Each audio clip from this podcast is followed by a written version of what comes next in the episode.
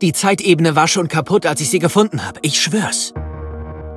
Echo, ein Wunderkind von den rauen Straßen Sorns, manipuliert die Zeit, um jede Situation zu seinem Vorteil zu wenden. Mittels seiner Erfindung, dem Z-Antrieb, erkundet er die sich immer weiter verzweigenden Pfade der Wirklichkeit, um den perfekten Augenblick zu kreieren. Obwohl er diese Freiheit sehr genießt, lässt Echo nichts unversucht, um seine Freunde zu schützen, sollte ihnen Gefahr drohen. Auf Außenstehende wirkt das, als würde ihm jedes Mal von neuem sofort das Unmögliche gelingen. Echo kommt aus der Region Zorn, nimmt im Spiel die Rolle des Assassinen ein und das ist seine Hintergrundgeschichte.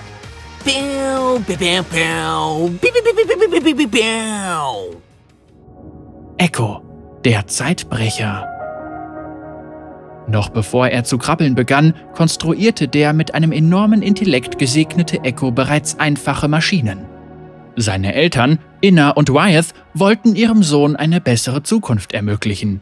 In ihren Augen beeinträchtigte Zorn mit all der Kriminalität und Verschmutzung Echos wahres Potenzial, das den Wohlstand und die Chancen Piltovers verdient hatte.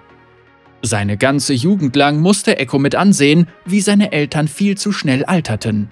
Die stundenlange, mühevolle Arbeit unter gefährlichen Bedingungen in stickigen Fabriken forderte ihren Tribut.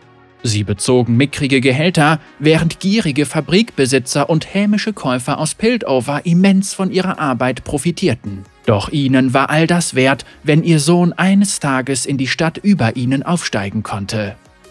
Echo sah das anders. Zorn mochte seine Unzulänglichkeiten haben, doch für ihn hatte die Stadt unendlich Energie und grenzenloses Potenzial. Der Fleiß, die Findigkeit und die Widerstandsfähigkeit der Soniten waren der perfekte Nährboden für Innovation. Sie hatten nach einer Katastrophe eine florierende Kultur erschaffen und gediehen, wo andere zugrunde gehen würden. Dieser Lebensgeist inspirierte Echo und so entwickelte er in seiner Jugend viele wilde Erfindungen und Innovationen. Und er war nicht der Einzige. Er freundete sich mit rauflustigen Waisenkindern, wissbegierigen Ausreißern und eifrigen Emporkömmlingen an. Soniten verzichteten für gewöhnlich auf eine Schulbildung und zogen eine Lehre vor, doch diese verlorenen Kinder Sorns sahen die labyrinthartigen Straßen als ihre Lehrmeister an. Sie verbrachten ihre Zeit mit wundervoll jugendlichem Leichtsinn, mit Wettläufen durch die Grenzmärkte oder kühnen Kletterpartien von der Grube hinauf zur Promenade. Sie waren wild und frei und niemandem Rechenschaft schuldig. Eines Nachts unternahm Echo einen Ausflug in die Trümmer eines kürzlich abgerissenen Labors und fand etwas Außergewöhnliches.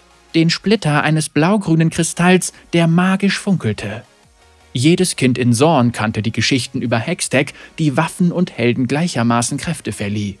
Ein solches Artefakt hatte die Macht, die Welt zu verändern, und nun hielt er ein zerbrochenes in den Händen.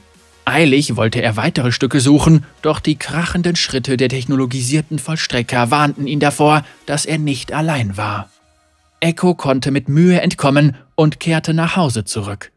Er experimentierte wie wahnsinnig mit dem Kristall.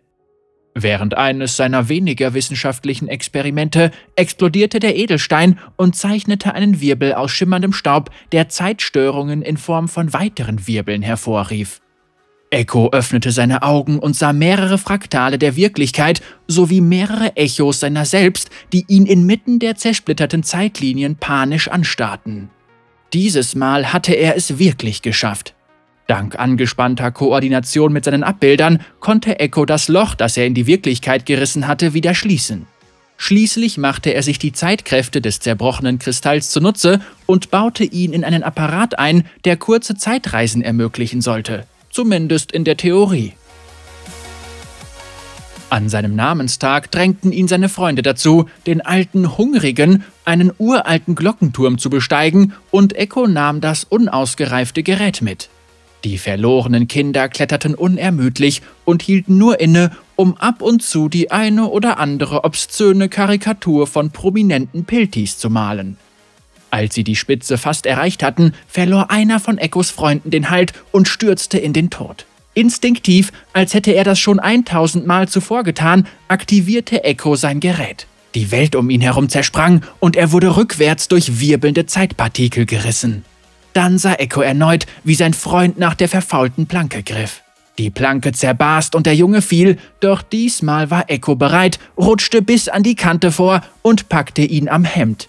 Echo versuchte, ihn in Sicherheit zu schwingen, doch sein Freund verfing sich in den Zahnrädern der Uhr und... Stopp! Zurückspulen. Nochmal! Nach mehreren Versuchen konnte Echo seinen Freund endlich retten. In den Augen der Truppe hatten Echos übernatürliche Reflexe ihren Freund jedoch gerettet, bevor jemand sonst bemerkt hatte, dass er in Gefahr gewesen war.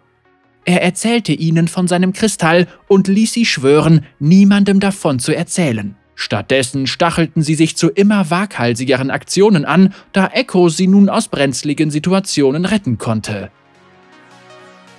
Mit jedem neuen Versuch und nach jeder Menge Fehlschlägen lief der Zeitschleifenapparat, den Echo Zero Antrieb getauft hatte, immer stabiler. Er konnte in der Zeit zurückspringen, bis sein Körper zu erschöpft war und er sich ausruhen musste. Echos Zeitmanipulationen haben die Aufmerksamkeit von einigen der erfindungsreichsten, mächtigsten und gefährlichsten Personen in Zorn und Piltover auf sich gezogen. Echo selbst ist jedoch nur an seinen Freunden, seiner Familie und seiner Stadt interessiert. Er träumt von dem Tag, an dem seine Heimatstadt sich erhebt und die sogenannte Stadt des Fortschritts in den Schatten stellt. In seinem Kopf überragt Zorns Erfindergeist und seine unerschrockene Verwegenheit Piltovers goldene Fassaden und die Generationen voller Privilegien müssen sich reiner Kühnheit geschlagen geben. Er hat zwar noch keinen Plan, aber alle Zeit der Welt. Wenn Echos Z-Antrieb die Vergangenheit ändern kann, ist auch die Zukunft nicht vor ihm sicher, oder? Letzte Chance, um woanders zu sein.